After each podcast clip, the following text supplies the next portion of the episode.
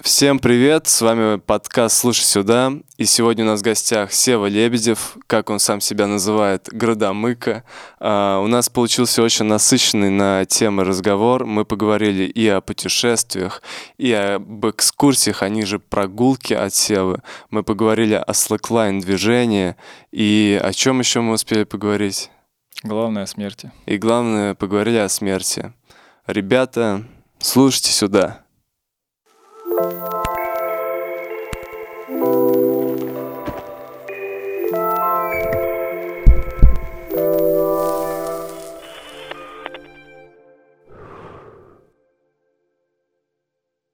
Сева, привет.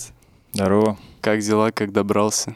Хорошо, быстренько на таксо. Я тут э, узнал, что у тебя было какое-то супермасштабное путешествие по России. Ну, не супермасштабное, да. В э, рамках отпуска на машине проехались по центральной России, ну, по сути, почти по городам Золотого кольца. Вот.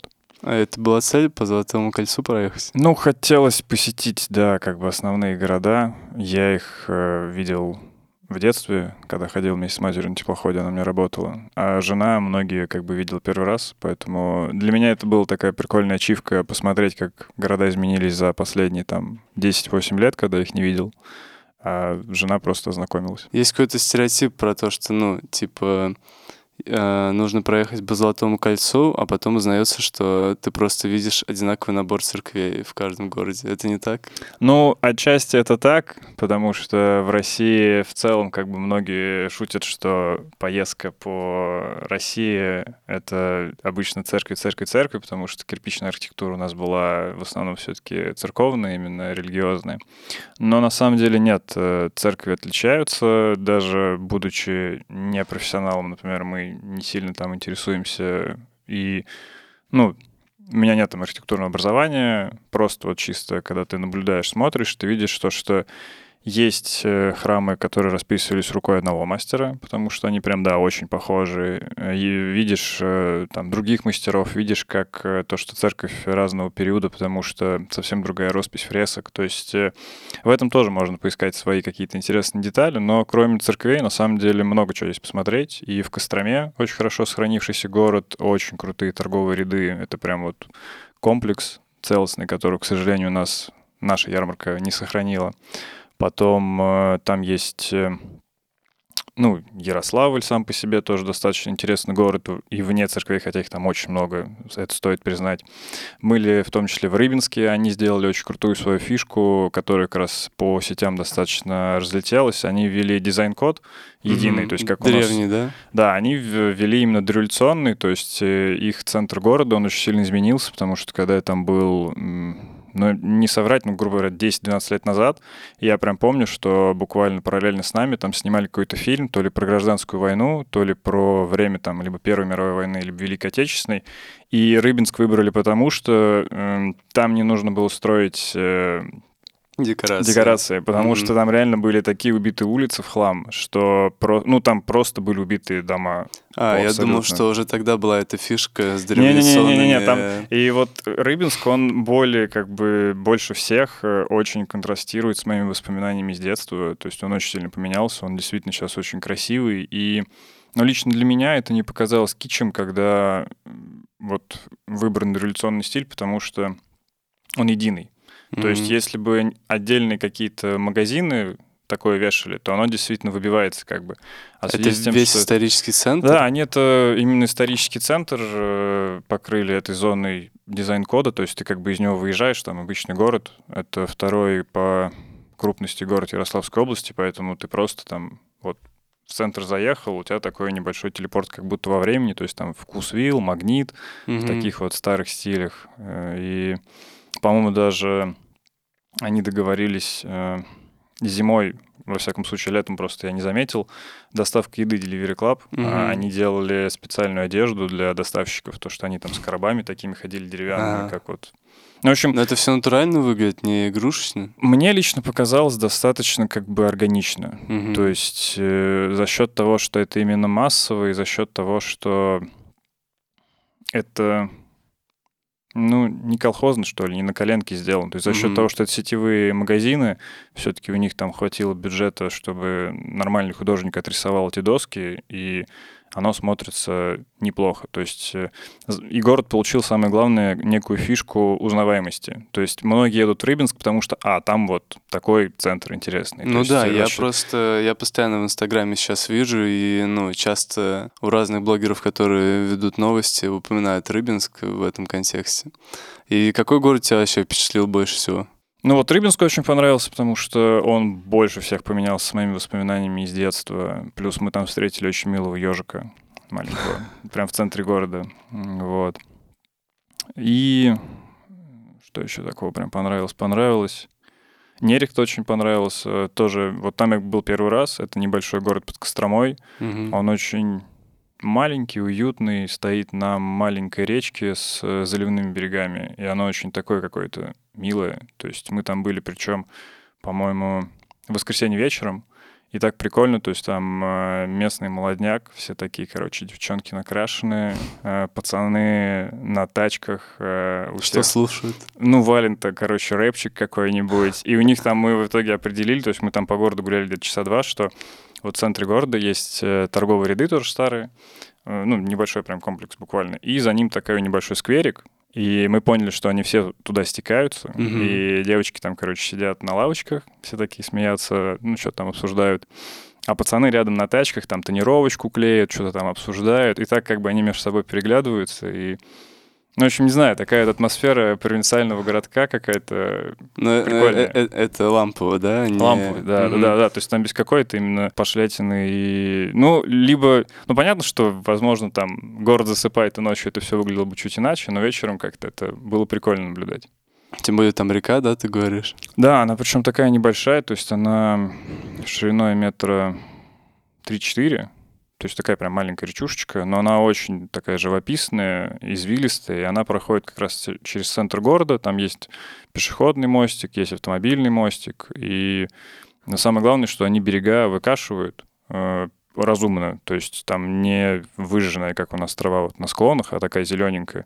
И из-за этого это выглядит все очень так вот э, прибрано, Наедине с природой. Ну да, то есть ты как бы в маленьком городе, природа не без отторжения, то есть она такая именно вписывается. И, ну то есть не сказать, что в нем там много денег, все равно это такой райцентр, который видно, что он немножечко ушатанный, но вот как-то общая атмосфера от него осталась теплой. А ты знал, кстати, про фишку, как в Google картах узнать, где скапливается больше всего людей?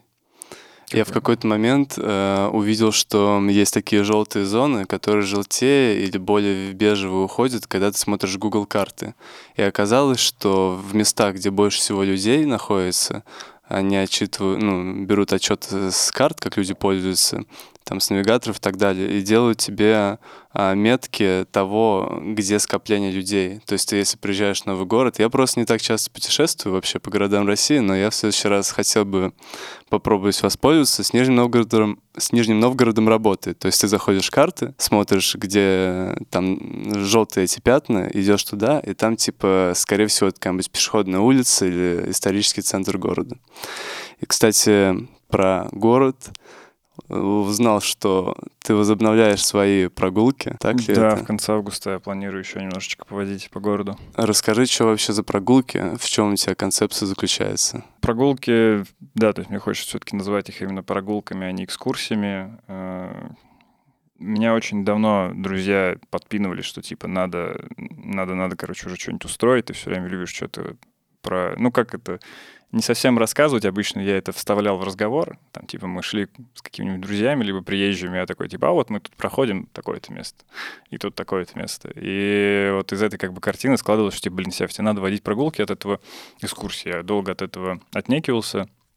В итоге знакомые друзья из проекта «Городские экспедиции» в прошлом году меня э, сагитировали, подраспинали, сказали, что Сев, давай, вот у нас будет фестиваль городских как раз э, экскурсий, попробуй себя, если есть желание, конечно. Я сказал, ладно, надо пробовать. И я попробовал как раз, да, то есть у меня несколько маршрутов есть по верхней части города, три, и один сейчас, э, ну, именно по, по городу, по городу. То есть я еще пробовал водить по стрит-арту, но стрит-арт такая тема меняющаяся, поэтому Мгм. по, по нему маршруты тоже всегда Недолго претерпевают, да, изменения, они как раз на- наиболее такие модерируемые.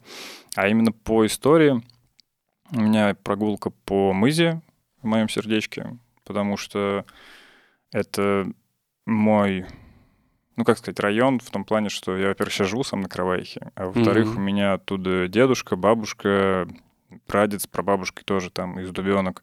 И дед с бабушкой проработали всю жизнь на заводе, поэтому это такой как бы, ну не знаю, очень теплое у меня от него ощущение, потому что я понимаю, что...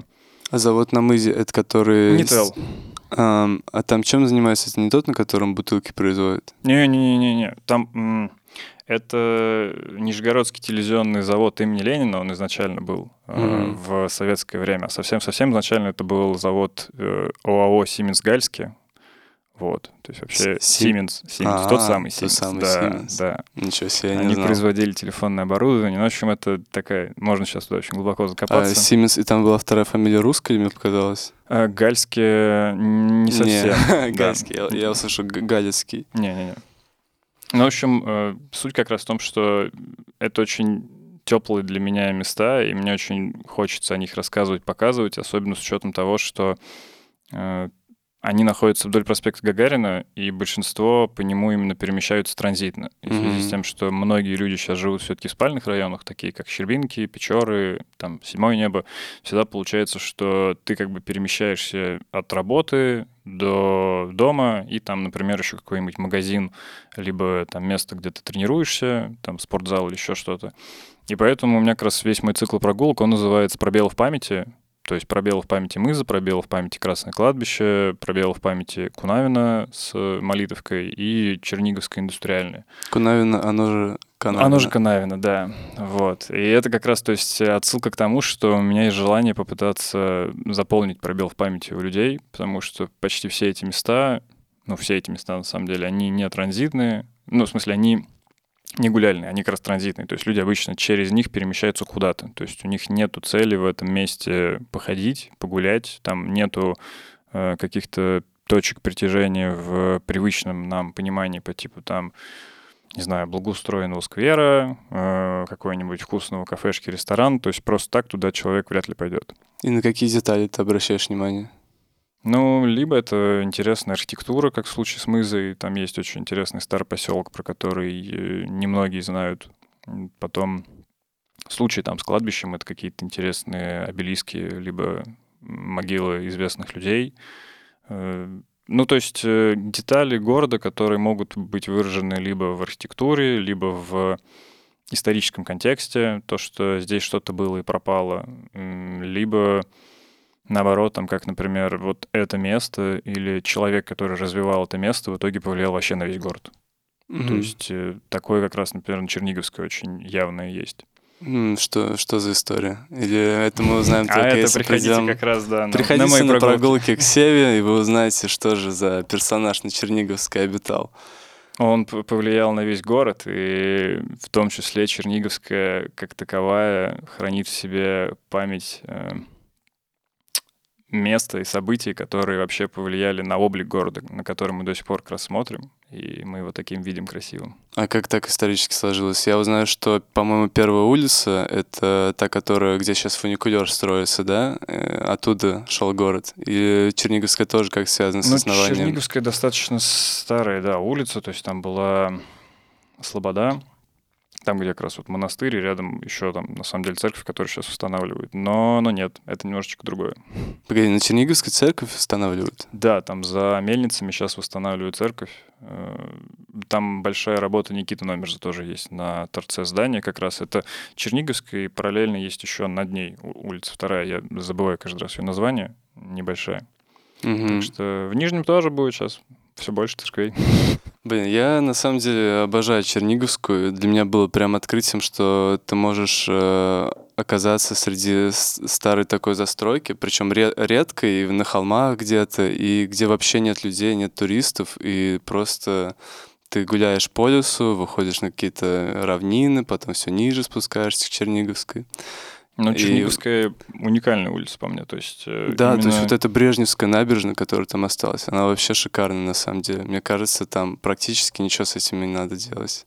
Она шикарная, и в этом как бы суть, в том числе прогулок, что хочется показать город, который на самом деле потихонечку уходит. Потому что так или иначе сейчас есть планы по застройке Черниговской, есть планы по застройке Кунавина с Молитовкой. То есть, э, ну, понятно, что в свете последних событий не совсем понятно там по финансовым э, моментам, насколько это будет возможно реализовать или нет, но Черниговскую хотят застраивать, ее хотят застраивать от э, метромоста до Молитовского, и там большие вопросы именно, что будет с водокачкой, которая mm-hmm. стала достаточно уже все-таки широко известна многим да. людям. То есть Мы еще... даже клип там снимали. Да, то есть еще в начале нулевых, грубо говоря, многие такие, а, что, где водокачка? А сейчас уже все знают, что у нас есть такие городские руины. Mm-hmm. Ну, как мне кажется, почти все. Все-таки это многие, известная многие, точка да. уже. Да. Даже те, кто приезжают, они э, спрашивают, где это находится. Где она, да. Да. Ну, потому что э, она уникальна и по архитектуре, и самое главное, что это фактически один из немногих э, таких Hall of Fame, э, именно сохранившихся, то есть э, стрит-арта. Это открытая галерея стрит-арта в городе, mm-hmm. и она крутая. То есть, э, действительно, вот то, о чем ты сказал, я обожаю за это наш город, потому что я, живя на проспекте Гагарина, с детства я этим, э, ну, типа, раньше я неосознанно это делал в школе и в универе, а сейчас я это осознанно понимаю, что я в любой момент просто могу вот так спуститься за две минуты вниз. Угу. То есть вот я гуляю в парке, по лестнице спускаюсь вниз, и все, я уже в лесу. То есть, да, как бы передо мной большой индустриальный город, нижняя часть, но при этом фактически я нахожу в лесу, бегают э, там те же самые ежики, белочки, mm-hmm. поют э, птички, и на самом деле вроде бы очень бы хотелось верить, что парк потихонечку заживает после огромной реконструкции, которая была в нем проведена, потому что, по-моему, даже вернулись лисицы опять. А, да, ты про парк Швейцария, верно? Да. Расскажи, я так понимаю, ты знаком с градозащитной историей, которая э, происходила вокруг парка Швейцария. Я просто до конца не уверен и не знаю, что там происходило. Я так понимаю, многие были возмущены массовой вырубкой деревьев, да, и тем, что это повлияло как-то на внутреннюю экосистему. Или в чем вообще главная претензия? Там, знаешь, э, это сейчас можно очень сильно задушнить, если уходить в детали, но если вот в если общих, кратко, да, да, в общих чертах я постараюсь сказать. Э, ну, во-первых, город многогранен, Э, много групп, которые каждая хочет э, определенных, ну, своих целей. И среди горожан, и среди активистов также есть немножко разные цели. То есть э, есть люди, которые хотели сохранить зоопарк, который там был, зоопарк Мишутка. Были люди, которые хотели там просто, чтобы парк был восстановлен, но по старому проекту, то есть по старым там дорожкам, просто с каким-то небольшим добавлением. Э, кто-то хотел за то, чтобы, да, как бы его происходила реконструкция, и но это происходило все намного гуманнее и с учетом интересов жителей. Ну, как бы вся эта группа, она сходилась в одном, что она хотела обновления парка, то есть как вот, э, если так сказать, в противодействие ей было показано как раз запущена такая э, компания э, информационная, что типа это люди, которые ничего не хотят менять, что вот они все хотят, чтобы там оставалось заброшено. Чтобы дальше пиво пили на лавку. Да, да, да. Нет, конечно, никто такого не хотел. Все хотели обновления, просто у каждого вот это слово обновление, оно, ну, по-своему воспринималось. И угу. там, например, моя позиция была, и вот что мне хотелось бы в этом парке, чтобы произошло обновление, и оно произошло в моем понимании, что сохраняются все предыдущие функции территории, которые она ну, предоставляла для людей, которые живут, либо которые приходили в этот парк. То есть... Э, типа парков аттракционов? Не-не-не, не обязательно. На самом деле, самый такой красивый показатель, который э, понятен каждому. Вот, например, у меня мама, да, то есть она живет там вдоль этого парка, она по сути, там родилась, когда жила на Караваихе, потом переехала в медицинскую, и вот всю жизнь она там пользуется этим парком. И для нее парк э, осуществлял одну из функций. Зимой в нем можно было побегать на беговых лыжах. Угу. Потому что, как бы, щелчок, он, конечно, хорош, прекрасен, но до щелчка, э, если у тебя нет машины, сложно доехать на общественном транспорте. Э, дойти, либо нужно туда дойти пешком, пешком нужно дойти, сейчас с собой лыжи, потому что туда, понятно, не доедешь, все грязные тыры-пыры. И парк удобен был тем, что там была, например, для классики, для классических лыж э, протаптывали обычно 2-3 э, лыжни, и люди катались абсолютно разного возраста. То есть у меня, например, со двора, где я жил, были э, тетенька с дяденькой, которым я не хочу соврать, но им точно больше 75, возможно, им даже 80 плюс, потому что, ну, как бы я взрослею, да, то есть я не помню там тот момент, когда я спрашивал их возраст, скорее всего, им сейчас 80 плюс. И они как бы катались в парке э, до упора, э, потому что для них парк был удобен тем, что ты встаешь на лыжню, например, на медицинской, едешь вниз, и, например, где-нибудь у электрона ты понимаешь, что, блин, короче, я устал. Ну, как а, а почему сейчас нет возможности так же ездить? Ну вот, да, и, и ты можешь как бы сесть на автобус и уехать обратно домой. То есть очень удобная, быстрая транспортная доступность. А сейчас такого нет, потому что в парке добавили большое количество поперечных дорожек, перпендикулярных, которые, то есть, грубо говоря, если рассматривать парк вдоль проспекта Гагарина, э, раньше почти все аллеи, которые шли перпендикулярно, а не по бровке. Вот есть основная асфальтовая дорожка по бровке, а есть, которые перпендикулярно его рассекают. Э, их закатали в асфальт, ну, то есть, да, теперь там стало удобно ходить. Но когда проектировали эти дорожки, не достаточно исследовали территорию, то есть проектировщики фактически не учли, где обычно прокладывают сами жители, которые пользуются этой территорией, лыжню, угу. и не смогли сделать, например, ну, то есть, по мне, это решается тем, что, например, э, делается метр э, резиновой крошки. Ну, чтобы ты в... мог не снимая лыжи, например, когда у тебя дорожка расчищена, вот ты бежал по лыжне, потом дальше побежал.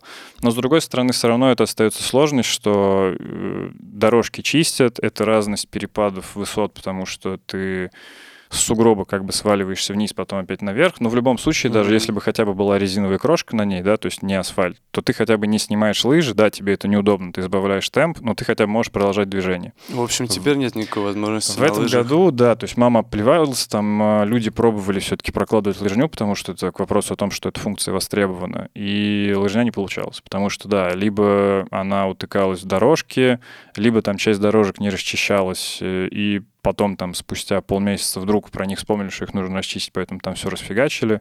Поэтому эту функцию территория, например, потеряла. Для местных жителей ну, в общем, я так понимаю, мы, мы, мы настолько заострились на одной теме, я представляю, сколько там других, потому что да, про эту историю да, я не слышал, да. но, но это... слышал про кучу других. Это отдельный момент. В итоге люди довольны или нет? Мне вот что интересно. Потому что я изначально тоже немного возмущался, потому что меня еще в какой-то момент ударила мысль, что, блин, клево, что город, э, город пришли деньги, все восстанавливается, но, блин, вот старые места же, по которым я ходил, где мы с пацанами гуляли, в детстве, они исчезают. Но в итоге парк Швейцария на данный момент для меня это то место, о котором, ну, я, я по крайней мере, лично я а, вообще не жалею. Для меня это прям, ну, я мало где вообще в мире был, где есть такие парки настолько качественно.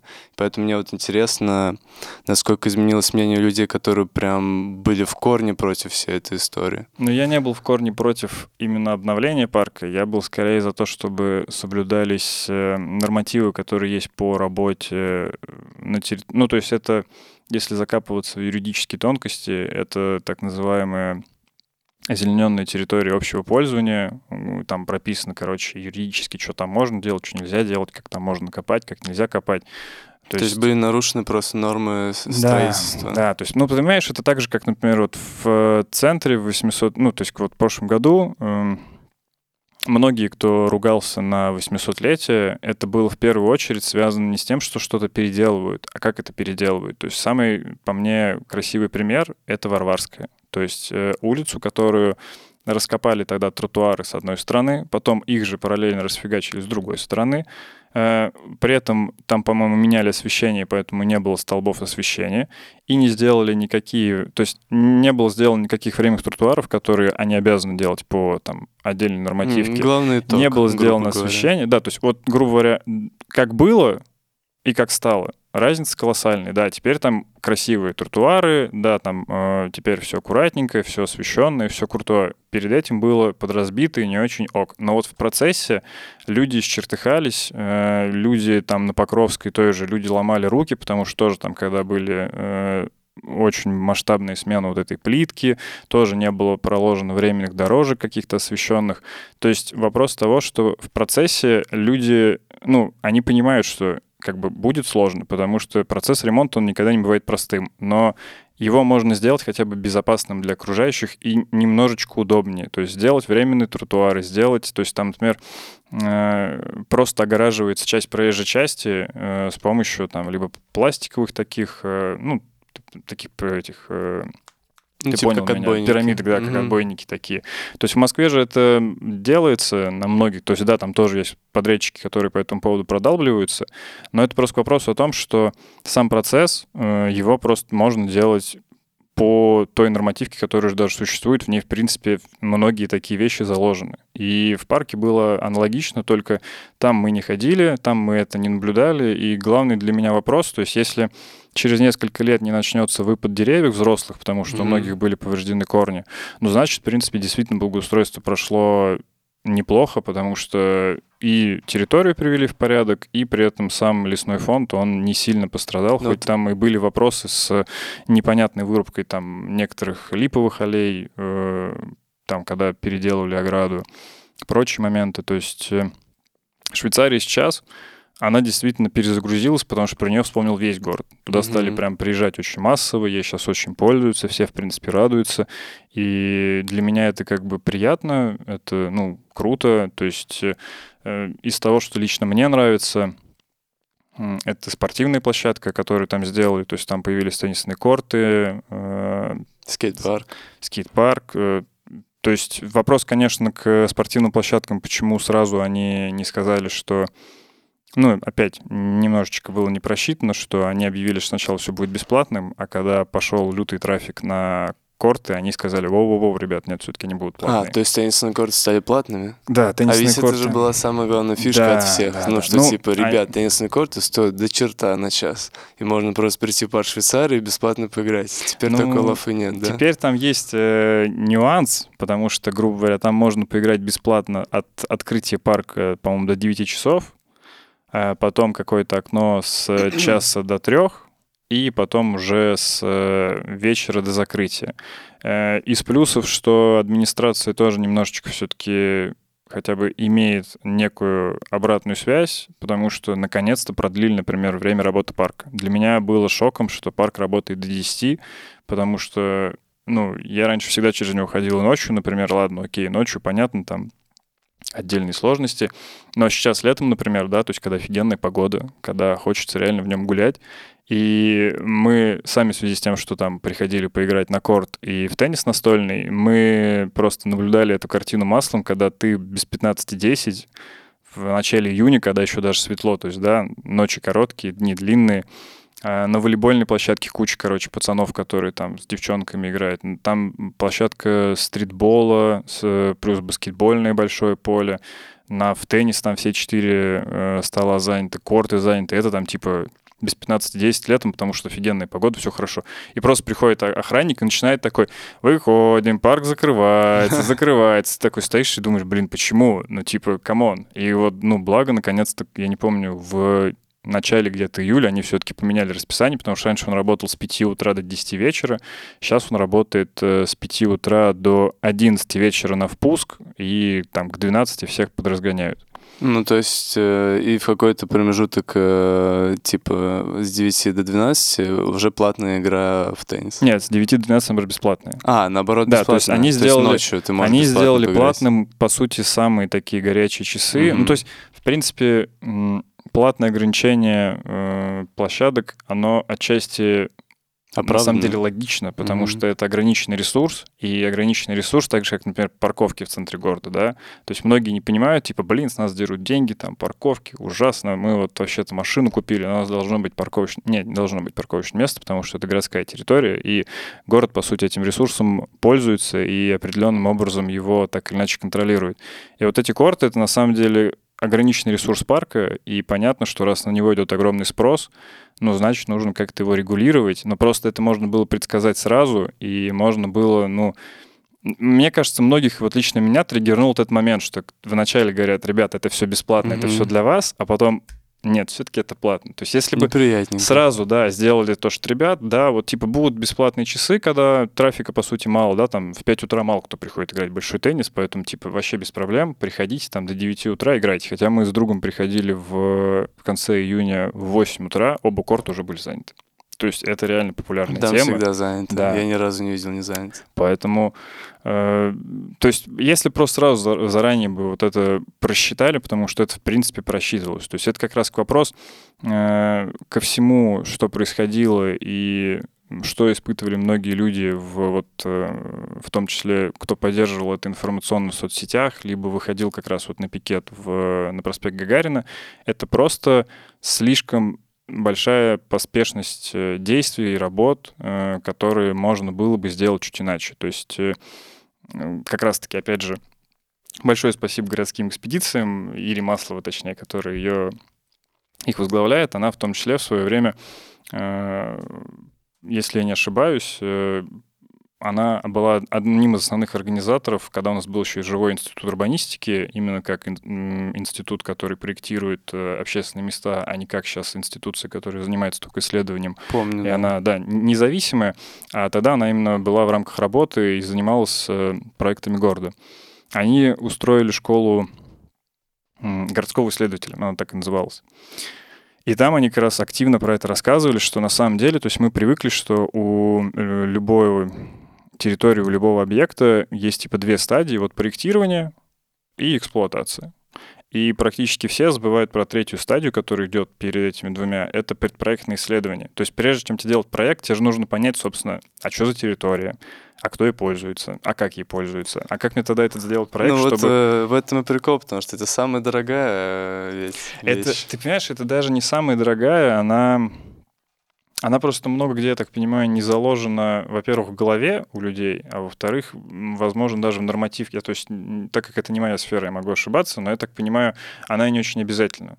И из-за этого, получается, вот эти как раз э, болевые точки, которые на самом деле просто подсвечивают то, что не было изучено заранее. То есть, mm-hmm. если бы заранее там поисследовали поплотнее, то можно было понять, что там, грубо говоря, если ты хочешь внести какую-то новую функцию, тебе главное не затереть при этом старую, потому что тогда получится, что ну, у тебя будет возмущение людей, ну потому ну, да, что ты у них да. отбираешь там то, то чем это они их, привыкли Это их привычная экосистема. Да, поэтому... Но сейчас я будто бы вижу какие-то изменения, что собирают какие-то собрания людей, пытаются проводить исследования, собирают волонтеров, которые сидят на тропинках и смотрят, как люди пользуются парками, скверами и так да, далее. Да, да, но по сути как раз это была практика у школы городских исследователей. Они в итоге вот, ну, то есть я прослушал только теоретическую часть, на практику у меня не получилось поприсутствовать присутствовать. Они фактически изучали э, те территории, которые потом пошли по программе ФКГС, если я правильно называю, ну, в общем, по там, э, комплексному благоустройству.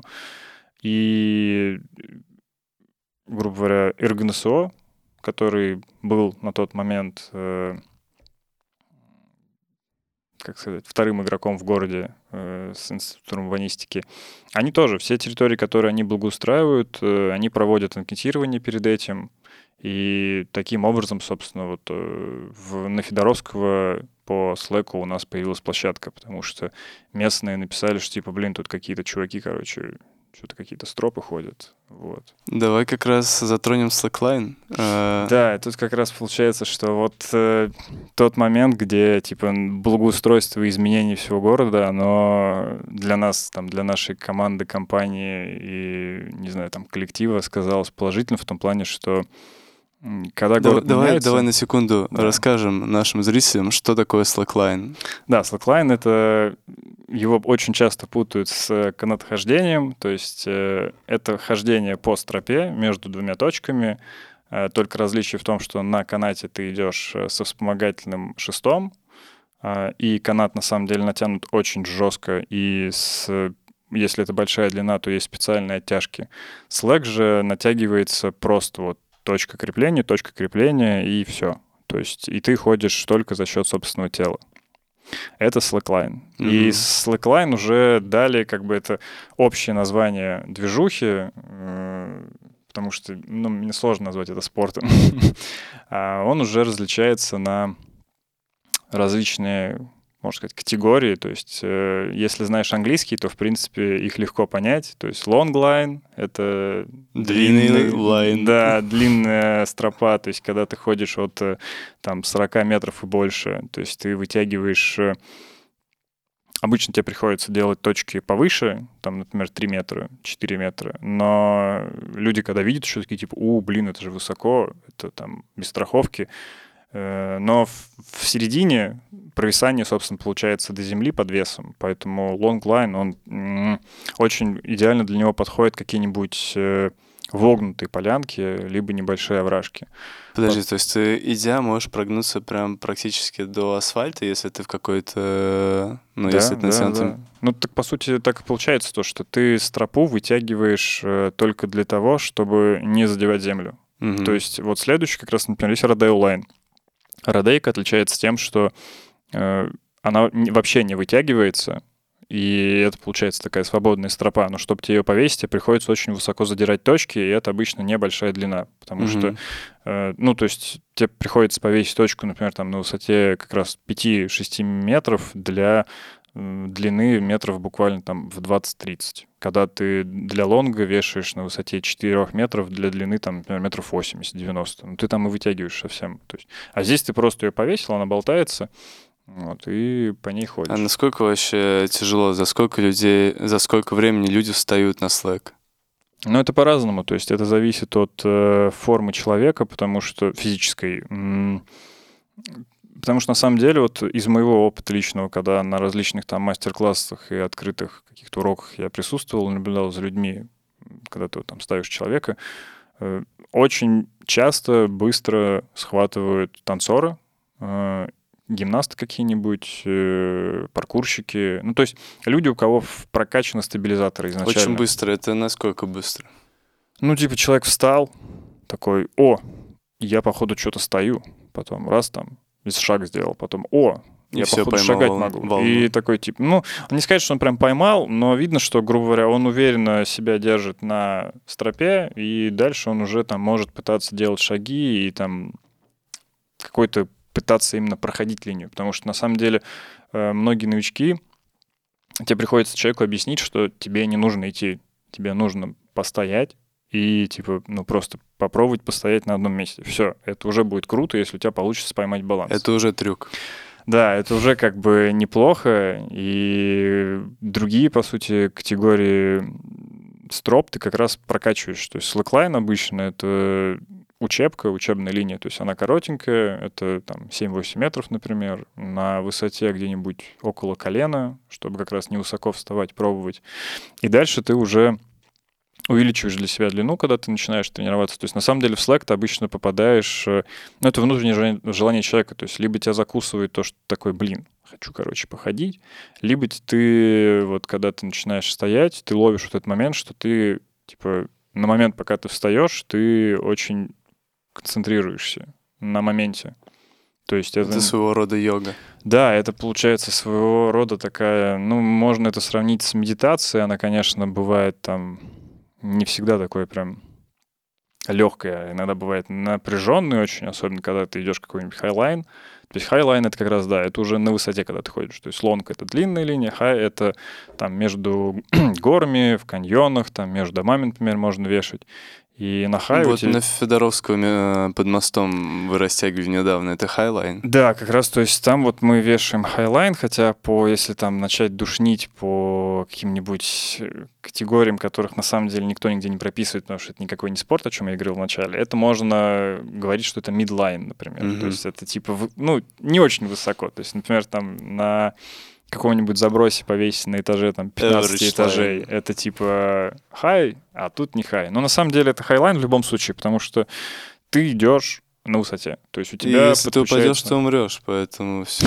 Это Конечно, по-другому никак, ты обязан. Ну, то есть, да, и в хае получается, что за счет того, что у тебя есть страховка, на самом деле это забавный парадокс, что на лонглайне у тебя намного больше шансов э, словить травму. Потому что Мгм. как раз за счет того, что линия высокая, линия натянутая, э, ты с нее можешь внезапно слететь и как раз войти в землю как-нибудь не сгруппировавшись и там сломать руку, ногу. То есть, э, по Там сути... нет страховки на лонглайне, Да, да, то есть на правило. лонге на самом деле самая большая вероятность поймать травму. На хайлайне поймать травму, когда ты ходишь именно, ну, обычный хай, не соло. То есть есть понятие соло. Хайлайн, как раз вот то, о чем ты сказал, когда у тебя нет страховки, но это, опять же, делают не какие-то там безбашенные чуваки, которые такие, типа, все, мне надоело жить, пойду без страховки. Нет, это делают обычно люди, которые уже э, понимают, грубо говоря, линию, они работают очень хорошо со своей головой, то есть у них нет там никакой паники и прочего. Но жизнь тоже не очень хотят. Да. И, и самое главное, что у них э, прокачан скилл, что они падают сюда на стропу. Мгм. То есть э, они никогда не падают на так называемый лиш. Вот как, как есть э, такой трюк, я часто видел, ну, возможно, это трюк или нет, когда ребята распрыгиваются, вот так вот на жопу приземляются и обратно на ноги встают. Это вот как раз э, умение группироваться, да, дает? Это, это скорее все-таки штука из э, триклайна уже. То есть триклайн — это как раз прыжковый э, вид стропы, и он наиболее, наверное, близок к какому-то все-таки спорту, потому что он очень близок к батутам. Мгм. И там как раз э, фактически элементная база плюс-минус такая же, как на батутах, то, что ты с ног прыгаешь как раз, да, на задницу, с ног ты прыгаешь на грудь, э, ты делаешь там сальто вперед-назад, там двойное, тройное, ну, в зависимости от того, какой ты там крутой, не крутой, вот. Там перевороты всякие и прочее. И на хай ты просто можешь некоторые эти элементы воспроизводить в зависимости от натяжки линии. То есть Мгм. если ты ее подвытянул, да, и она динамит, ты можешь попробовать там на жопу промезляться и прочее. Но на хай есть отдельные трюки, э, так называемый люк Скайвокер, э, очень эффектный. Это э, то есть, ну, ты стоишь, то есть у тебя есть обвязка, в которой ты одет непосредственно. Э, Сама стропа, их на самом деле две, там есть main и back. Э, Это как раз на случай, если одна линия порвется, ты виснешь на другой. Э, Они вдеты оба в колечки, которые тоже продублированы, и к ним уже привязан у тебя твой самостраховочный ус лишь. И вот Skywalker, он как раз, по-моему, много где в Инстаграме разлетелся по рилсам разных чуваков, когда ты стоишь-стоишь и делаешь специально такой прыжок, что у тебя хватает инерции, и ты делаешь как бы нужное направление, что ты делаешь оборот вокруг линии э, и встаешь на нее обратно. За счет Нифига лиша. То есть ты типа такой прыгнул, э, обернулся и опять на линию Мне встал. кажется, я видел такое. Да, ну То потому есть что... ты прям э, делаешь 360 Да, да, да, ну, боком. Да, да, по сути, Ага. да. То есть оно, оно выглядит очень эффектно, и поэтому оно много где разлеталось по видосикам, мне кажется. А вот эта история на, на Федоровского, где вы растягивали, я так понял, что там шло две стропы, которые в пересечении соединялись э, в такой сетке, да? Или я неправильно увидел? Из свежего, да, это ребята реализовали проект. То есть я хочу сказать, что я, по сути, сейчас от движухи отошел. У нас сейчас Мгм. ребята занимаются э, как раз Серега Матушкин. Я ему передал э, вот все, что там оставалось от Slackline Nino. Да, стоит сделать ремарку, что Сева является основателем вообще слэклайн движения в России. На, Ой, в в России. России. Ну ты, В России. конечно, вообще В нормально. Нижнем Новгороде. А, Ну. Ну, Как думаешь, стоит переписать или так оставим? Нормально. А, Ребята, в мире нахрен. Вообще. Нижний — это база, как бы. это Нижний центр это, мира. это центр вообще России и скоро Да. мира. Вы просто еще не знаете. Именно. Ну, в общем, да, как бы я части бати в движе в Нижнем, но все-таки я хочу сказать, что у нас таких отцов-основателей было несколько, потому что у нас была команда всегда, то есть э, все штуки по развитию и по э, какой-то популяризации, они всегда делались командой, потому что, ну, типа, в одно лицо задать такой импульс, который вот, чтобы до сих пор еще жил, это, ну, по мне, как бы это Unreal.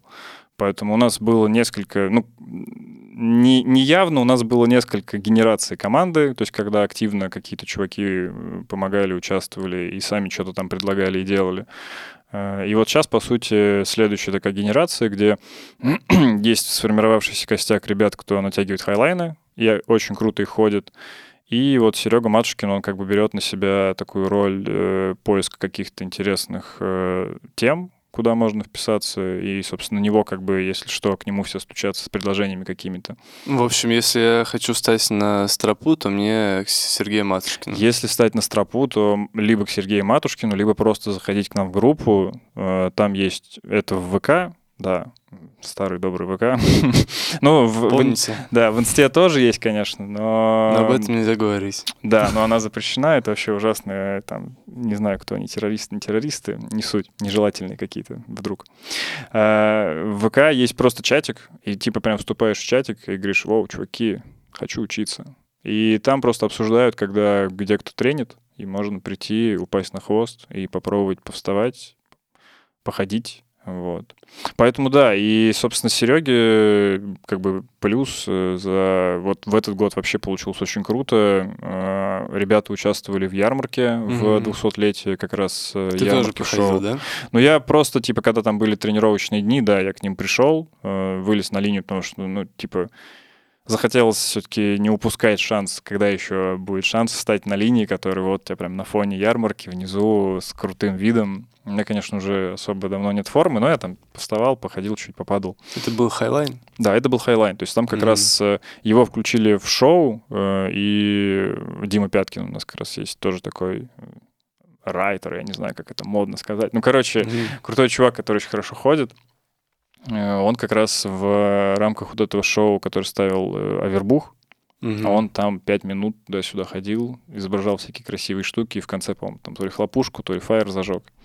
Вот, то есть, То есть э, даже включили в программу. То Да, то есть это уже было ваше прямо движение как шоу. настолько повлияло, что Авербух включил это в, в рамку в рамки празднования столетия ярмарки. Ну, там насчет, кто именно повлиял, свои нюансы есть, но, в общем, да, как бы эта тема была на ярмарке, я считаю, это очень круто. И вот то, что ты упомянул про линию, которая была в прошлые выходные, это ребята вешали в рамках Российской жонглерской конвенции, которая проходила в этом году снова в Нижнем. Она была у нас, я не помню, не хочу соврать, лет 5 или 6 назад уже проходила. И э, там был как раз м, шествие жонглеров, которое приходило на Федоровского, где был как раз гала-шоу. И как бы, да, вот на Федоровского ребята повесили. Там был не совсем highline, а, это был highline, то есть э, с системой действительно м, линий, э, то есть так называемая сетка — это SpiceNet. Мгм. Э, К ней приходят четыре линии. Э, По сути, две из них выступают просто как оттяжки, чтобы ее вынести куда-то на расстояние, а две другие должны быть ходибельные. Ну, там, к сожалению, чуть-чуть не подрасчитали. Одна в итоге была через березу, поэтому она Мгм. была не совсем ходибельная. А вторая, да, там было, по-моему, больше 100 метров, то есть там 110, по-моему. И ребята... И в награду ней- ты можешь полежать на вот этой сетке. ну да, и по кайфу ты можешь середине. еще полежать на этой сеточке, но на самом деле SpiceNet, они очень тоже такие, блин, атмосферные, то есть действительно ты, ну кроме того, что ты ходишь по линии с видом классным, ты еще выходишь на SpiceNet, такой, блин, кайф вообще, мо- можно тут еще и полежать. И тоже эти фотки разлетались как раз из Америки, где тянут хай обычно на каньонах всяких, и там вешают э, тоже много линий, и вешают вот линии со SpiceNet'ами. И я не хочу соврать, но, по-моему, у нас в России из московской движухи... э, Блин, блин, блин, блин, блин. В общем, я прям помню фотки, э, что один чувак, который тоже там был прям с из Алдов, э, слэклайн движения прям всей России, он сам с э, Урала, откуда-то из Сибири, он провел свою свадьбу, то есть у них была фотосессия, где они с невестой стоят на Спайснете Мгм. в скалах, я не помню, где это была То есть съемка они в Крыму. с двух сторон должны были идти навстречу друг ну, другу. они, конечно, да. То есть в связи с тем, что у него невеста все-таки была, я могу врать, но, по-моему, она у него не с слэклайн тусовки. То есть Ага. у них просто была фотка, где они там стоят, такие красивые в и это прям очень... Красивая история. Это Да. Жалко, что ты ее не исполнил, получается, на своей свадьбе. Но на моей свадьбе, да, мы уже в другом формате были. А, вообще, я еще знаю, что очень интересная история появления Slackline, что это просто ребята из какого-то американского штата, Калифорнии, что ли? Это, да, из Америки, где... Я тоже не хочу соврать сейчас насчет штата, но, в общем, э, где основные э, скалолазные районы э, и каньоны. Да, как бы байка основная, миф, что типа скалолазы тусили, проходили мимо парковки, где висели цепи, попробовали такие постоять на цепях, такие, о, круто, повесили потом там веревку, поняли, что веревка типа не очень удобна, повесили стропу, и вот типа пошел слэк. То Мне есть, э, хочется верить в эту историю. да, то есть есть такая байка, и на самом деле в цирке, опять же, то есть многие же типа сравнивают это с цирком, хотя фактически в цирке все-таки это канатоходство. Но в Мгм. цирке есть э, схожая дисциплина, э, это хождение по проволоке. То есть она отличается тем, что это фактически стальной трос толщиной там 3 3-5 миллиметров такой небольшой, ну, либо там потолще. Ну, в любом случае, главное, что это стальной трос, но его схожесть со слэком, что он не вытягивается. То есть он также вешается, по сути, он похож очень на родейку, только это родейка вместо стропы стальной трос. И Мгм. как раз вот, по-моему, тоже там по сети форсился какой-то видосик э, из э, вот этого американского шоу талантов, э, где девушка там как раз очень круто выступала на, на проволоке, ну, это называется проволока просто, mm-hmm. как раз там и на стуле, то есть стул ставил, садилась, прочее. Э, я пробовал на ней ходить, но в Афесте у нас одна девочка, по-моему, из Москвы привозила, вешала. Ну, похоже в целом, да, по поведению но имеет там есть свои нюансы. Ну, то есть это и не канат, и не Slack. Да, да, и не то, и не то. Но в Slack как раз и получается, что в эту движуху люди приходят обычно с, э, ну, как это назвать, из двух э, лагерей порой. То есть это часто либо из скалолазания, либо из какой-то вот движухи... Цирковой? Э, ну, ты видишь, как бы... Акробатика. Я просто понял, что в Нижнем, да, это интересно. Я раньше об этом не задумывался. У нас очень сильно сообщество, которое фактически не является никак вообще не связано с цирком, но для обывателя и, ну, по сути своей, оно к цирку близ, близко. То есть у нас есть отдельная тусовка жонглеров, mm-hmm. очень крупная, и это сейчас вот студия Джагл как раз, которая фактически занималась в том числе организацией РЖК. Э, у нас э, с конца нулевых очень мощная школа э, поинга, то есть у нас было очень много театров огня, угу. кто выступал как раз с, с разными инструментами. Это там пой, даблы, став, бугенги, там много чего еще. И это интересно, что ну, это люди, которые на самом деле ни разу не и не, и не работают в цирке, и не учились в цирковых училищах. Это просто, типа, обычные люди, которые для себя такие, блин, хочу, короче, научиться жонглировать, а тут, о, тут как раз какая-то тусовка То есть это есть. феномен Нижнего, да, что у нас Ну, это не только история? Нижнего, на самом деле. То есть такие тусовки, они много где есть, просто это скорее в целом интересный феномен, что действительно на любительском уровне людям нравится заниматься какими-то такими штуками. Но в Нижнем у нас, да, было достаточно много э, и развито за счет, ну, и, и как э, результат у нас был Вафест, mm-hmm. собственно, Water, Air, Fire, Air. А, э, то есть фестиваль. это как раз было связано со всей этой историей. Это было да, связано как раз потому, что одна из стихий была Fire, и там была огромная, собственно, Fire-программа с мастер-классами. Туда приезжало очень много фаерщиков со всего СНГ. Там были ребята с Украины, с Белоруссии, с Казахстана, то есть много кто приезжал из других стран, из других городов. И в рамках как бы этого фестиваля, кроме гала-концерта, на который ходили абсолютно все, то, что там было все красиво, там была отдельная, был день, отдельный вечер, когда, ну, грубо говоря, технические задроты, да, то есть э, они там в схватке, то есть там люди показывали свои номера, потому что, ну, тут тоже ты понимаешь, что на самом деле есть немножечко э, разница в том, что есть э, именно театр огня, который показывает какой-то номер для людей, там, типа, на свадьбу, ну, выпускной. Ну, то есть люди, которые с этим не знакомы, и ты, по сути, э, больше делаешь именно представление. То есть тебе не обязательно сделать огромное количество крутых технических трюков, потому что, во-первых, а, люди это не особо не заметят, они типа, mm-hmm. они уже смотрят, типа, о, чувак с огнем, нифига себе, он там, блин, огонь крутит, он не обжигается и при этом что-то делает. Вот. А с другой стороны, ты же все равно в этой теме прокачиваешься, и тебе как-то хочется технический скилл тоже кому-то показать. И как вот э, результат появляются вот такие, да, э, внутренние, по сути, ну, назовем соревнованиями, где люди показывают техничку, при этом ее включают все равно в какую-то внутреннюю, ну, свою театралку, что это не просто там вышел, показал энное количество крутых элементов, а ты их круто связал, круто наложил на музыку, круто продумал там свой образ. И это все было на Вафесте. И на самом деле как раз благодаря Вафесту, в том числе наша слэклайн-тусовка тоже сильно, ну, можно сказать, что мы там рекрутировали людей. То есть у нас там была поляна э, с 2013 года, то есть в 2013 году она появилась там стихийно, когда я приехал со стропой, то есть я как раз только-только начал интересоваться этой темой. Э, у меня там друзья по университету, с кем мы ходили в водный поход на байдарках, э, я взял, собственно, эту стропу я взял у Макса Зобова. Mm, знаю такого. Да, то есть на самом деле до нас в Нижнем уже пробовали ребята тоже ходить на слэке, это как раз жонглерская тусовка, они вешали на драме стропу, ну как-то, типа, она была как дополнение, и люди все равно больше жонглировали, а тут, типа, что-то как-то. А я в итоге съездил на соревнования в Ярославль э, на скалолазные, увидел, что ребята повесили ее на скалодроме, Мгм. На нашем складроме мы прикупили такую стропу. И параллельно тому я занимался поингом. И я такой, типа, блин, Макс, а у тебя стропа есть? Он такой, да, дай возьму. И вот, в общем, в походе я повесил. Там появилось как бы несколько человек как раз, кто стал как бы основой Мгм. первой вот команды, ну, первого То есть, поколения э, команды. заразительный пример. Да, да, оказался. да. Потом, короче, я приехал на Новофест, а там уже какая-то висит стропа, чувак повесил. Я с ним рядом повесил, получилась импровизированная полянка такая, слэклайн, и там еще потянулись людям, которые тоже это стало интересно. И, по сути, вот таким вот симбиозом у нас появилось первое поколение команды, которым мы начали развивать э, слэк-тусовку в городе.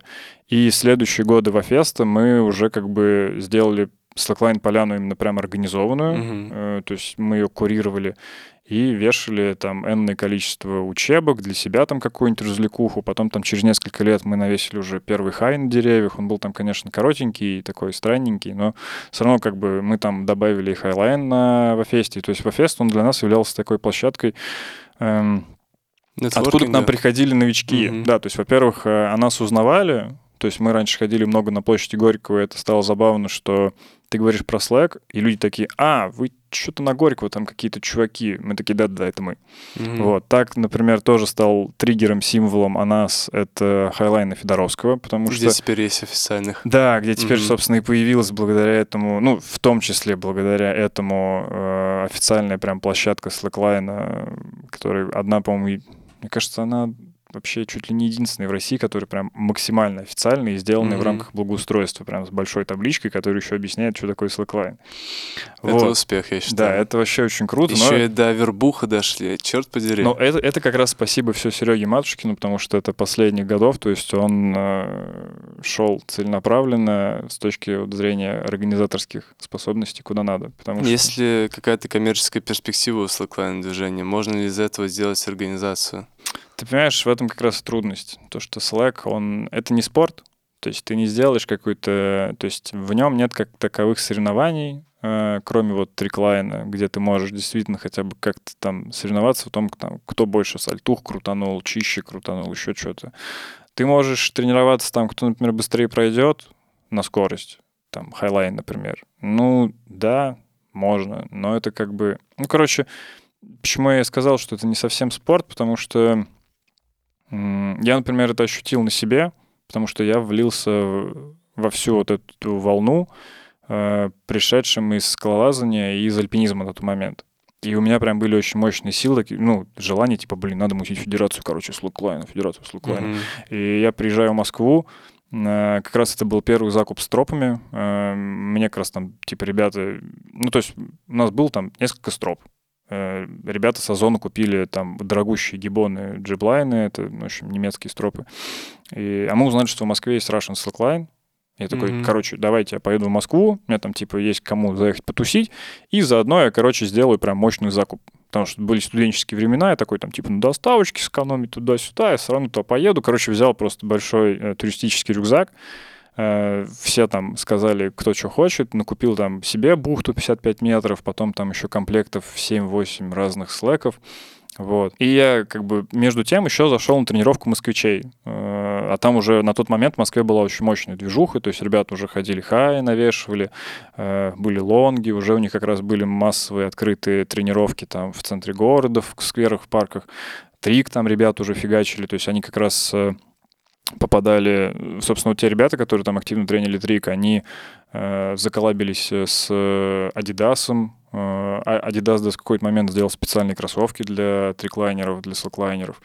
Они там были, грубо говоря, промо... Это чисто русская история была? Не только. Но я не хочу ошибаться, но мне кажется, это происходило примерно параллельно с Европой. То Мгм. есть, в принципе, не сказать, что мы там типа отсталые и к нам поздно пришли. То есть, э, ну, короче, в какой-то момент люди... Слэклайн массово развивается и одновременно везде.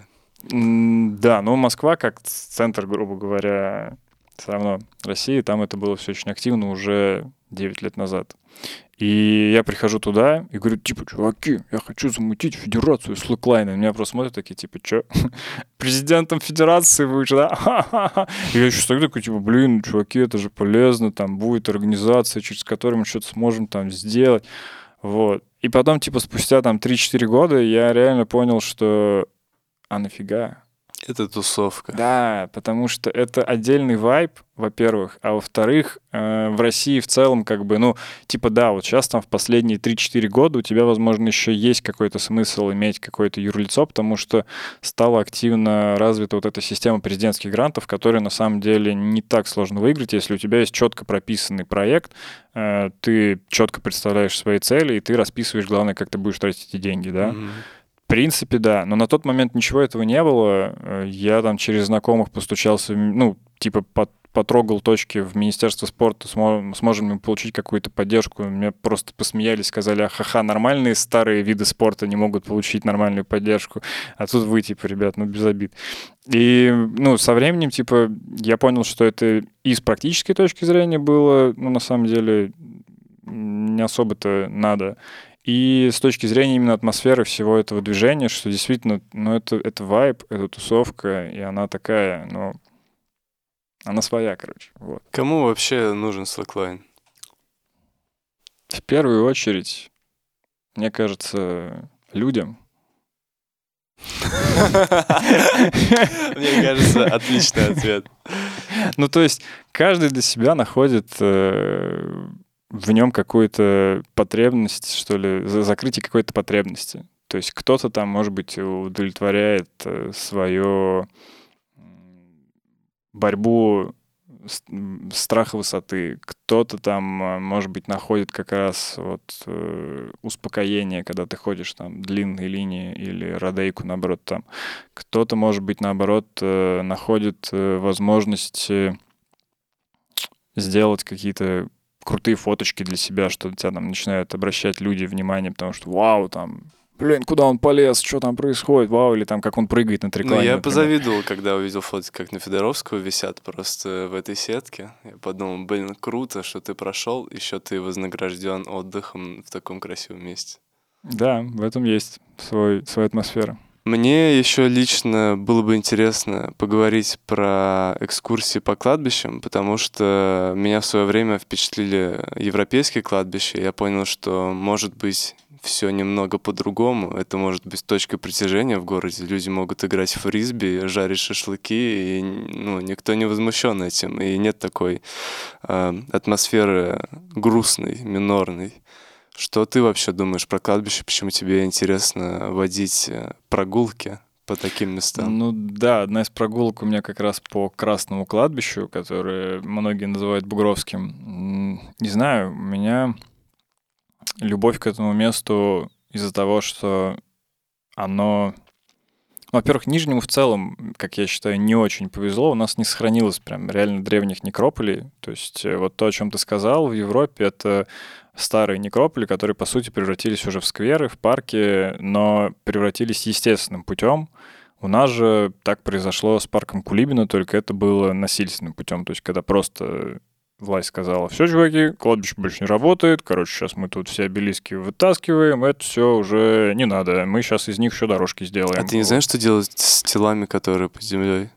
Да, слушай, в Кулибино, по-моему, не было какой-то там массовой, э, как это называется, эксгумации тел. То есть, ну, типа, были и были, они же под землей.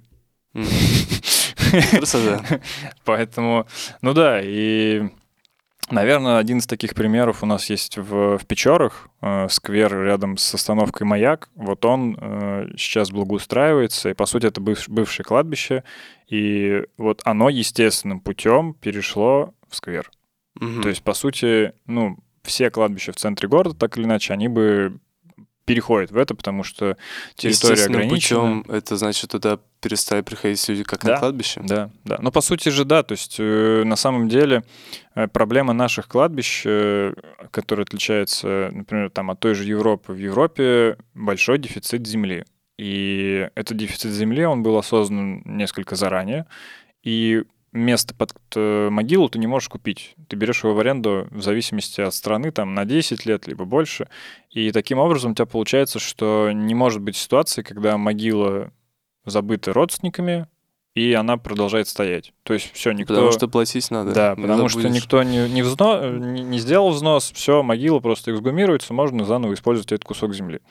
У нас же получается, что так или иначе про многие места там. Ну, в советское время, опять же, было большое движение народов, э, то есть люди переезжали из одной республики в другую, из города в город, то есть могилы просто таким образом терялись. В наше время также происходит большое движение людей, то, что там кто, сколько нас уезжает молодняка в Москву, за границу, прочее. То есть так или иначе могилы все равно оставляются даже непреднамеренно, ну, просто ты уехал. Либо там, не знаю, там бабушка с дедушкой умерли, родители забыли, где могила про бабушки, про дедушки, и ты тем более уже про это не знаешь, и ты даже если бы хотел там прийти за ними поухаживать, ты уже не знаешь, куда идти.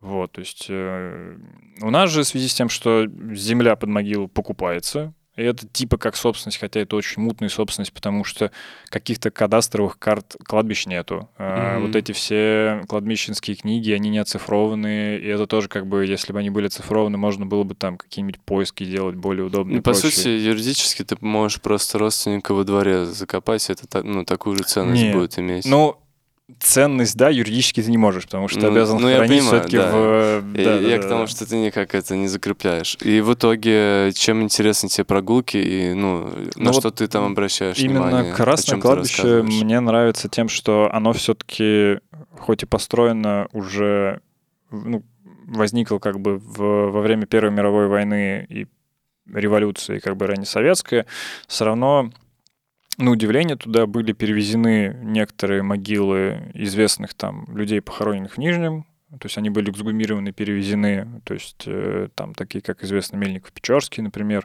либо... Это в честь самый... которого Печор назван? Оу, не. Хороший заход, но нет по-моему. Сейчас неловкий такая пауза. А если да, то вы это узнаете на прогулке. Да, я погуглю, да, и смогу сказать. Ну, в общем, суть в том, что там есть э, могилы, во-первых, древние, во-вторых, там есть интересный процесс того, что при закрытии старых кладбищ все равно обелиски не все уходили там на фундаменты, на плитку, на еще что-то. Люди их либо перекупали, либо просто забирали, потому что они были ничейные, да. И на Бугровском кладбище, например, есть интересные примеры дореволюционных обелисков, которых там достаточно много. То есть они же есть и на Мариной роще, но на Мариной роще это буквально одна аллея, а на Бугровском кладбище их достаточно много. То есть это, опять же, интересно ознакомиться как бы с тем, как раньше проектировали именно надгробие. Это тоже как бы, ну, прям они заметны, насколько они другие. Mm-hmm. И... А чем они отличаются? Да я не знаю, как-то... Ну, это можно, конечно, все сослаться на то, что обелиски делали люди, у которых на это были деньги, и поэтому они mm-hmm. такие все стильные и прочее. Но, с другой стороны, ты смотришь на те обелиски, которые сейчас делают люди, у которых есть деньги, и что-то обычно кровь из глаз идет. Mm-hmm. Вот, поэтому... В основном это просто прямоугольники. Не, бывает интереснее, когда это какие-нибудь обелиски, где там выбита фотография в полный рост. Особенно какие-нибудь бандитские, когда сзади там бэха какая-нибудь, mm-hmm. там браток такой стоит. Блин, у нас, у нас же есть, по-моему, какое-то кладбище, где все братки как раз захоронены. Да, это на самом деле отдельная тоже интересная веха истории. То есть это 90-е, это, если не ошибаюсь, на автозаводе, по-моему, много лежит братков. И да, на Волге да. выходила интересная э, репортаж, где журналист как раз ходил по-моему, бывший глава УБОПа, что ли. Э, ну, в общем, он ходит, вот они вместе ходят по кладбищу, и он про каждого братка, потом про авторитета рассказывает там Кажется, я давным-давно видел это. Какая репортаж. у него была бригада, mm-hmm. короче, как он полег, в каком году, с кем разборки были. Да, это так, ну, короче, интересненько. Классно. Это как, э, я знаю, что у мексиканцев же такая же очень развитая история, что они прям чуть ли не целый домик строят, где можно посидеть на скамеечке, э, ну, как раз бандитские вот эти. Но это скорее все-таки не бандитское, это вопрос э, практика памяти. То есть они как раз могут быть разные, и наши кладбища, они интересны тем, что они сильно видоизменились, и на самом деле про них есть отдельные исследования. То есть, э, если я правильно помню, Сергей Мохов, э, с ним есть подкаст на «Тоже Россия», очень люблю этот подкаст. А у него как раз кандидатская по теме похоронного бизнеса в России и в целом как бы практик памяти, где он сравнивает э, именно коммерческую составляющую, ну, в смысле, в как это в Европе, в России, в Америке, и как в целом у нас это развивалось, то есть как в советское время на это повлияло, как сейчас это обстоит дело. И кладбище, да, как раз оно интересно тем, что э, в нем обычно отображаются состояние, я не знаю, даже отношение, как люди к смерти относятся, и как люди умеют э, работать с этой темой смерти. То есть э, вот лично у меня ощущение, то есть это мое мнение, что наши кладбища городские, они сейчас больше похожи на деревенские. То есть, когда mm-hmm. вот происходила урбанизация, э, много людей шло из провинции, и в деревне, по сути, кладбище небольшое, и ты как бы, тебе не обязательно там как-то это жестко все систематизировать, потому что все плюс-минус друг друга знают, там в собственную, там в чужую могилу не положат, еще что-то. А у нас как бы получилось то, что кладбище, с одной стороны, со стороны государства жестко как-то не разграничивалось, и там не было жесткой руки Советского Союза, который присутствовал во многих других сферах. А с другой стороны, э, люди применяли какие-то старые э, привычки и множили их на новые реалии, потому что вот это количество оградок, которые все привыкли видеть, оно ведь тоже связано с тем, что люди просто огораживали свою территорию. То есть, Всегда. Да, то есть, э, ну там есть разные теории, там кто-то делает теорию именно про то, что типа вот это квартира в миниатюре, потому что вот как домик, то, что сделать. Но на самом деле, вот Сергей как раз тоже эту тему поднимал, и я с ней согласен, потому что просто по своей семье знаю, э, так как у нас участок берется не в аренду, а покупается э, очень часто, либо как-то столбиться, если это поменьше город, и там как-то по-другому эти проходят процедуры. У нас нету, по-моему, юридически такой возможности. Например, в Европе есть э, нюанс, что ты вот берешь под себя участок, и ты можешь сделать э, э, семейную могилу тем, что ты выкапываешь по факту, все привыкли ну, понимать, что склеп — это какой-то красивый домик, готический обязательно, еще mm-hmm. что-то. Короче, ты выкапываешь подпол, это называется склеп, и в этот mm-hmm. подпол ты складываешь большое количество гробов. Mm-hmm. То есть вот у тебя там умер один родственник туда заехал гроб, другой род. То есть М- это, многоэтажный. Да, по сути, это подпол, э, у тебя открывается там определенная крышка, и таким образом у тебя получается большая семейная могила. Э, то есть, э, и ты при этом на небольшом участке земли, поэтому за аренду ты платишь немного, и с другой стороны, практически, мне кажется, это удобно, что все вот сконцентрировано, и тебе там даже с точки зрения генеалогии эта часть удобно изучать свою семью. Ты, по mm-hmm. сути, пришел просто на семейную могилу, и вот у тебя вот список. Кусок твоего дерева, по сути, тут mm-hmm. лежит, да, древо. И, а у нас такого нет, и у нас можно вкласть в одну могилу несколько человек, но там должно пройти, по-моему, больше 15 лет или 20, я не помню, там есть какие-то свои, короче, ограничения. Это закон? Да, это прям закон, это угу. прям прописано. И поэтому получается... А люди при этом хотят со мной лежать рядом. И получается, что заранее берут большой кусок земли, там, например, лежит буквально один человек или два, а еще остаются пустые места. Угу. И чтобы как бы быть уверенным, что кто-то другой тут не прикопает человека... Нужен заборчик. Нужен заборчик. И вот так возникают вот эти все, да, просто заросли заборов, чтобы просто застолбить свой кусок ну, земли. Короче, кладбище, как и остальные многие вещи, это такое, типа, отражение культуры немного. Как мы любим все равно огораживать себя забором наши участки, дачные, наши коттеджи. Мы же обожаем русские заборы.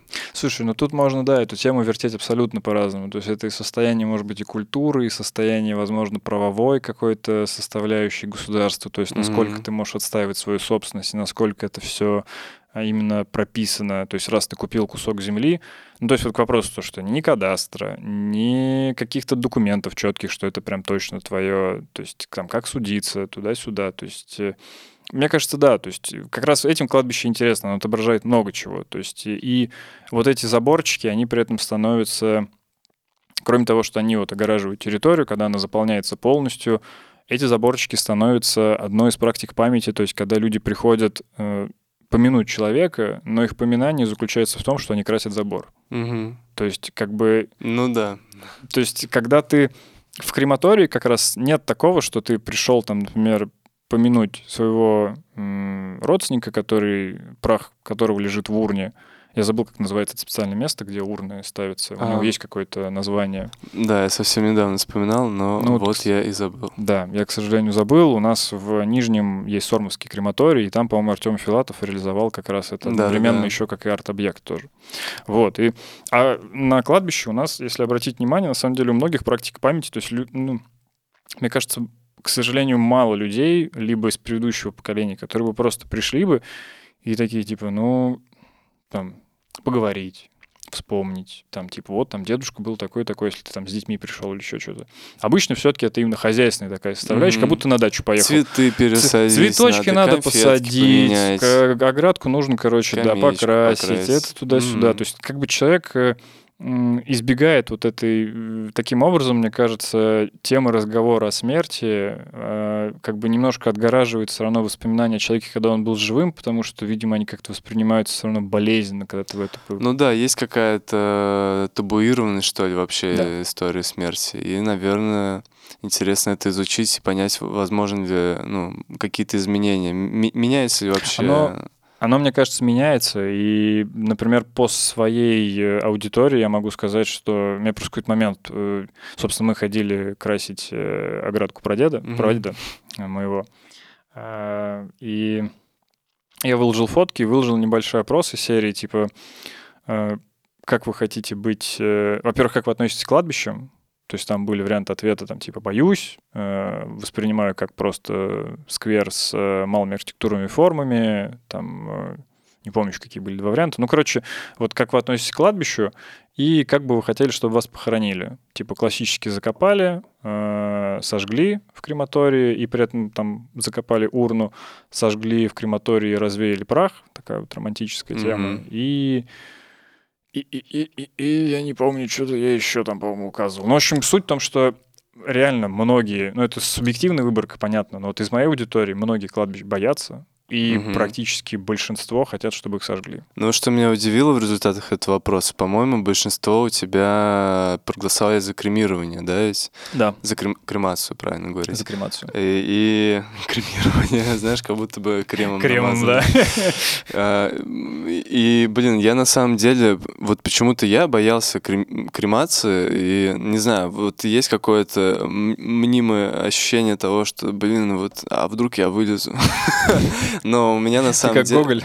Да, да, да, но на самом но деле... не вылез. Ну, надеюсь, не как Гоголь, да. Не по частям. Но в какой-то момент э, у меня, конечно, пошатнулось э, это убеждение, потому что э, я впервые в жизни присутствовал на, на похоронах, это был последний раз в моей жизни, на похоронах дедушки, и там все было до ужаса кинематографично. Во-первых, мы только... Кто-то на... в могилу свалился? Мы начали его вытаскивать, уже когда привезли. В этот же момент ливанул ливень. ливень. Мы его несем, его начинают загружать уже в яму. И чувак, который его типа спускал на веревках, он как срывается, и он чуть ли не падает, падает гроб. Mm-hmm. То есть одна часть. И в этот же момент разлетаются вороны, типа, из-за того, что звук.